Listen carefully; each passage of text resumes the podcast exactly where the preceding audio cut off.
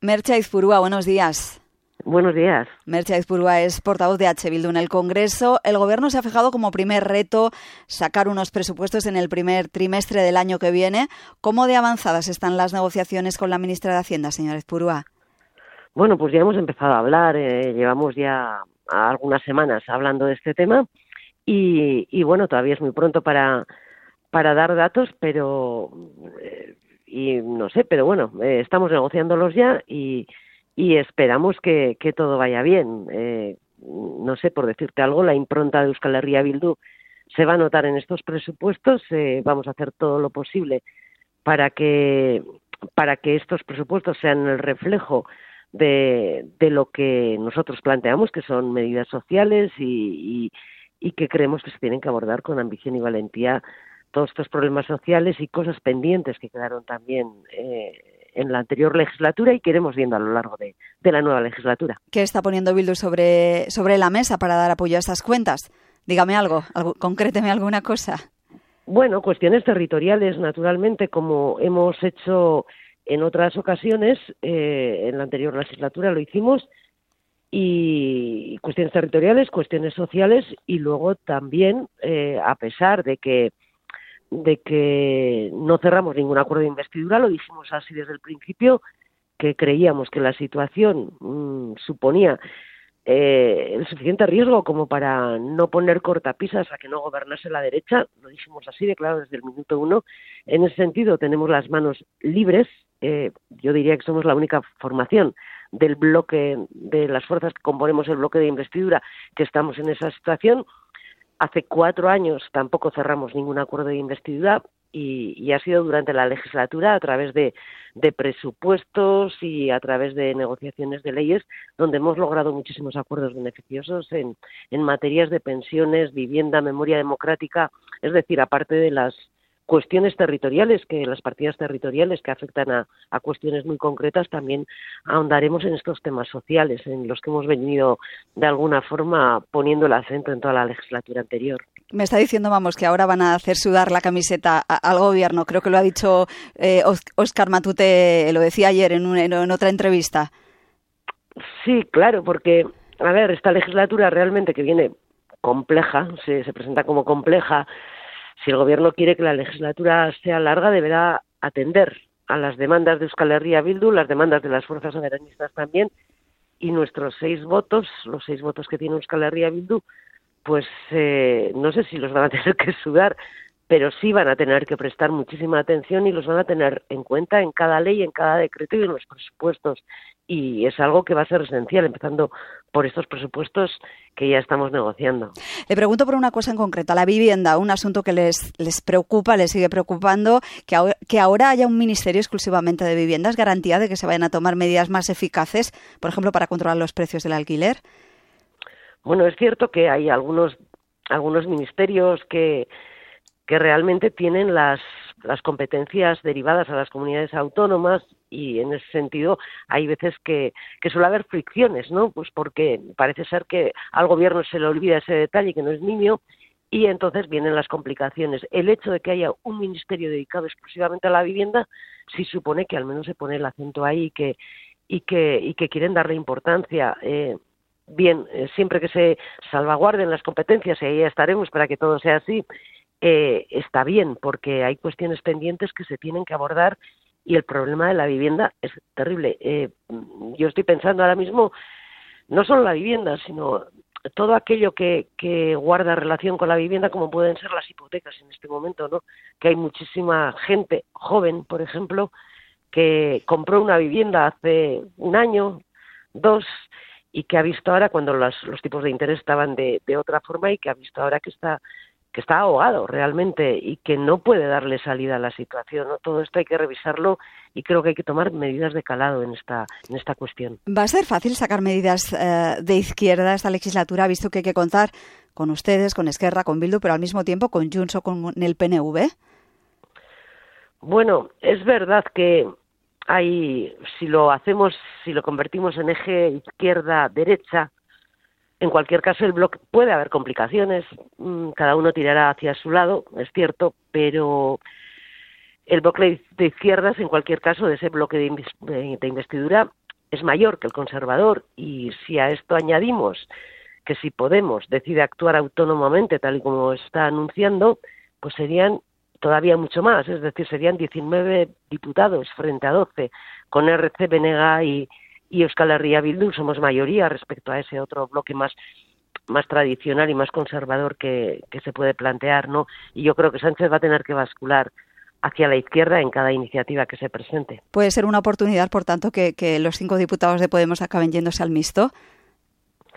Bueno, lo están, no lo están diciendo, lo están sugiriendo, ya veremos en qué termina, pero puede ser esa posibilidad y en ese caso, bueno, yo creo que si deciden actuar autónomamente, eh, todavía sería mayor ese tipo de, de presión hacia, hacia políticas de izquierda que podríamos tener. Le pongo un ejemplo. Por ejemplo, ¿ve usted al PNV a Junts apoyando un encarecimiento del despido? Que está incluido, por cierto, en el pacto entre PSOE y Sumar.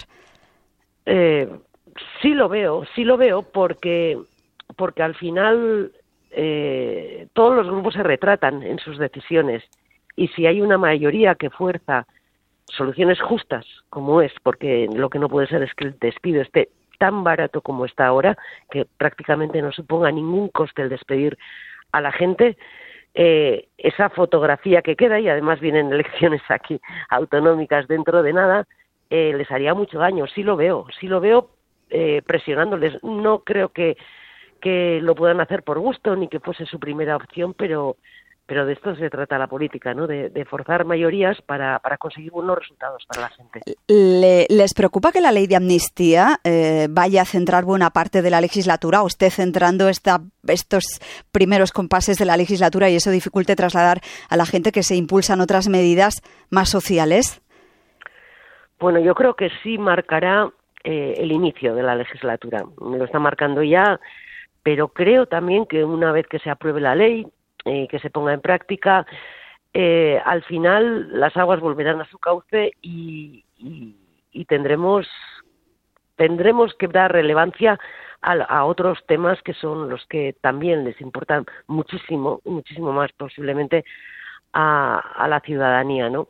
Eh, la ley de amnistía sí será el centro el eje en el que centrarán mm, los discursos, las intervenciones, las declaraciones durante el primer el primer compás de la legislatura. Creo que después pasará lo que lo que ocurrió con los indultos, algo parecido a lo que ocurrió con los indultos hace no sé cuánto tiempo, estoy olvidada ya, y que realmente después se olvidó simplemente y las cosas se aceptaron con naturalidad y no pasó absolutamente nada, por mucho que al principio pues se soliventaran discursos y soflamas en torno al tema. ¿Ve usted ahora el PSOE dispuesto a ceder, por ejemplo, la seguridad social? Bueno, han dicho que lo van a hacer, ¿no? Y es más. ¿Y usted se lo cree? En el estatuto, en el acuerdo estatutario, en el Estatuto de Autonomía del País Vasco está incluido, con lo cual sería cumplir la ley, cumplir lo que dice la Constitución al final también, ¿no? Eh, si me lo creo o no, es verdad que ha pasado muchísimo tiempo creo que es eh, la competencia que más se resisten a, a, transferir pero bueno, eh, tienen, yo creo que los acuerdos están para cumplirlos. Eh, es cierto que han dado muchas veces esa palabra y, luego no, se ha llevado a efecto. supongo que no será de las primeras transferencias que se consigan, mm, pero es que hay cosas que son tan obvias que se tienen que cumplir porque tú has acordado algo, porque alguien acordó algo, porque los articulados legales dicen que se tiene que hacer y que se ajusta a derecho y a la razón y al sentido común y a la, y, a la forma de hacer política que creo que es si tienes un acuerdo lo cumples, si hay algo que está establecido se hace, pues eh, que yo espero que sí, yo confío en que sí. Eh, ya te digo con todas las dudas de que posiblemente no será fácil y no será la primera transferencia que tengamos. ¿Cómo se debería de materializar un avance en el reconocimiento nacional de Euskadi que, que el, el PSOE ha pactado con el PNV y que ustedes también reclaman? Bueno, yo creo que no es cuestión de quién reclame qué, es la sociedad vasca la que lo reclama de alguna y de alguna forma también la sociedad catalana, ¿no? Eh, Aquí en el Parlamento Vasco hay una mayoría eh, que reivindica esto, una mayoría absoluta y total, que es lo que reivindica, eh, es la necesidad que, pone la ciudadanía sobre la mesa. No es una cuestión de tener más autogobierno únicamente por tener más autogobierno, es una cuestión mm, que al final el, hecho de tener más instrumentos lo que hace es posibilitar que la gente viva mejor, que es de lo que se trata y de lo que debería tratar la política, ¿no? Con ese objetivo. Eh, nosotros también hemos puesto sobre la mesa este tema. Eh, Sánchez se comprometió en, el, en, la sesión de investidura a abrir ese debate. Eh, creo que lo primero que hay que hacer es abrir ese debate. El tema territorial es lo que ha condicionado muchísimo toda la trayectoria política del Estado español en, en los últimos más de 40 años, casi 50 años que llevamos. Es un tema irresuelto que no se solucionó en la transición, sigue pendiente ahí, latente, a veces adquiere más visos de, de, de, visibilidad, adquiere más tensión y otras veces menos, pero está ahí y es recurrente y nunca y no va a desaparecer por sí mismo.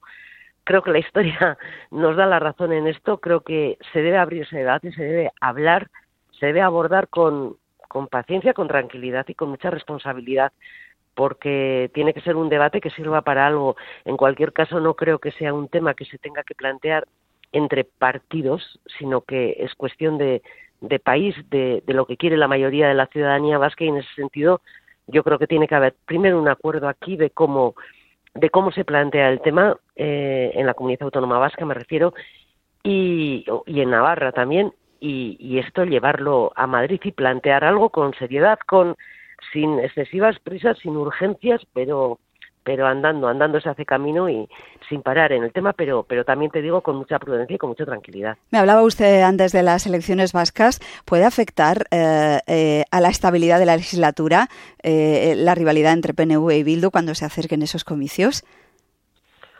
Bueno, la rivalidad entre PNV y Bildu, mm, vamos a ver, partiendo de que, de que nuestra agenda difiere en mucha medida de la del PNV, eh, nosotras no estamos en Madrid para confrontar ni competir con el PNV, sino para conseguir mejoras para la ciudadanía vasca y, por ende para, para la ciudadanía del Estado español, para las clases populares.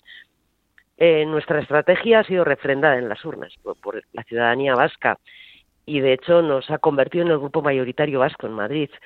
Nosotros vamos a seguir en esta línea que, nos ha dado frutos, que creemos que es eficaz, que es positiva y sin mirar por el retrovisor lo que hacen otras fuerzas políticas, ¿no? Eh, eso es lo que vamos a hacer, la confrontación eh, de modelos que tenemos entre PNV y Euskal Herria Bildu se da fundamentalmente aquí y aquí en las elecciones vascas es donde competiremos. En Madrid a Madrid no vamos a confrontar ni a competir con el PNV. Vamos a conseguir acuerdos buenos. Por cierto, una última cuestión. Creo que, en unos días eh, eh, H. Bildu inicia el debate sobre quién debe ser el cabeza de cartel para esos comicios. Debe ser Arnaldo Tegui o quizás ha llegado el momento de, apostar por una mujer, señora Izpurúa. Bueno, eh, mujeres somos muchas y creo que todas las portavocías importantes que hay en Euskal Herria Bildu, tanto en el Parlamento Vasco, en el Parlamento de Navarra, con Laura Aznal, eh, yo misma en Madrid eh, y las, eh, la candidata a la Diputación de Guipúzcoa, que fue quien mayoritariamente obtuvo el, el voto de la ciudadanía guipuzcoana también, eh, eh son mujeres, somos mujeres, ¿no? Eh, si es Arnaldo Otegui, Arnaldo, Arnaldo sería un perfecto candidato, un buen candidato. Eh, hay muchas más personas en Euskal Herria Bildu que pueden ser perfectos candidatos para la Lenda Caritza y bueno, lo sabremos pronto, en diciembre iniciamos el proceso y, y sin, sin ningún problema, vamos, que sea mujer o no, yo creo que Euskal Herria Bildu es una organización eminentemente feminista, los hombres que conforman Euskal Herria Bildu también son feministas, tenemos un programa feminista que, que se articula transversalmente en toda la formación política, pero eso naturalmente no inhabilita a que los hombres eh, puedan ser candidatos. Naturalmente que sí, es verdad que somos mayoría en este momento en las portavocías eh, más visibles, pero eso no inhabilita a nadie, naturalmente. Mercedes Purua, muchas gracias por estar esta mañana en Parlamento. gracias a vosotros.